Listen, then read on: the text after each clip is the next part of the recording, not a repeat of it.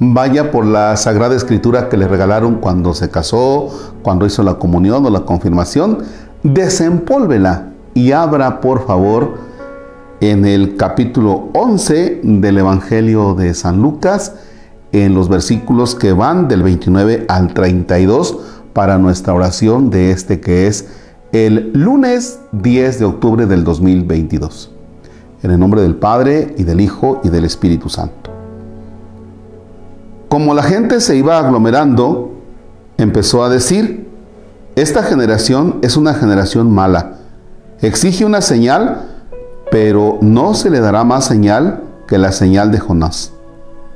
Pues como Jonás fue una señal para los ninivitas, así lo será también el Hijo del Hombre para esta generación. La reina del sur se levantará en el juicio contra los hombres de esta generación para hacer que los condenen, porque vino de los confines de la tierra para oír la sabiduría de Salomón y mirar que aquí hay algo más que Salomón. Los ninivitas se alzarán en el juicio contra esta generación para hacer que la condenen, porque se arrepintieron por la predicación de Jonás. Y miren que aquí hay alguien más que Jonás. Palabra del Señor. Gloria a ti, Señor Jesús. En el texto que acabamos de escuchar, eh, presenta Jesús a esta generación como una generación mala. Y es para Jesús una generación mala porque dice, están mirando este tipo de señal, o sea, ya están mirando algunas cosas y no se ponen en acción. O sea, no alcanzan a interpretar. Aquí hay alguien más que Jonás, o sea, la presencia de Jesús como Mesías les debe decir algo a las personas, concretamente dice, de esta generación. Para nosotros, ¿Qué podemos decir de esto? Si hablamos de una generación mala, perversa, vamos a desmenuzar y quédate tú solito con esta versión. ¿Qué puede decir Jesús de ti? Eres una persona mala, perversa, que estás viendo los signos de Dios en tu vida y que no te pones en acción? ¿O puede decir el Señor de ti, ah, pues qué bueno que ya te diste cuenta de este tipo de señas en tu vida? La gran señal es Cristo Jesús presente en tu historia, en tu vida, y que te lleva a un cambio de actitudes. Porque lo que condena a Jesús es eso.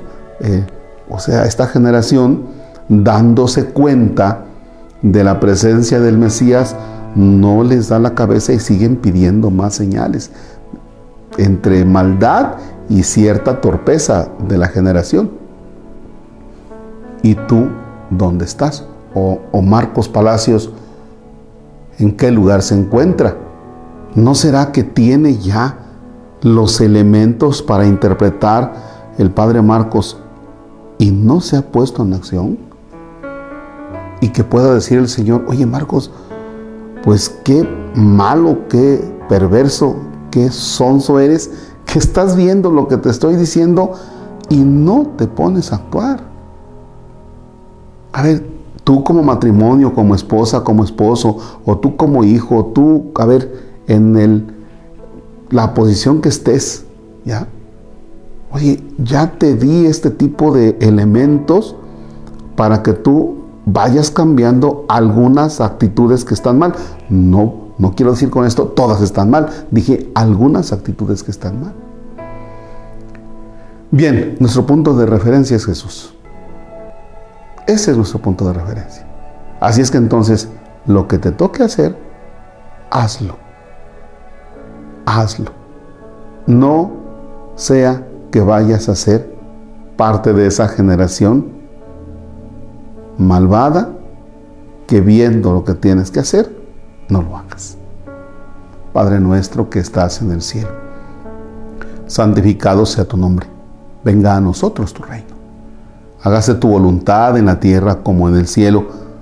Danos hoy nuestro pan de cada día, perdona nuestras ofensas como también nosotros perdonamos a los que nos ofenden. No nos dejes caer en tentación y líbranos del mal. Señor esté con ustedes. La bendición de Dios Todopoderoso, Padre, Hijo y Espíritu Santo descienda y permanezca para siempre. Amén. Bonito lunes.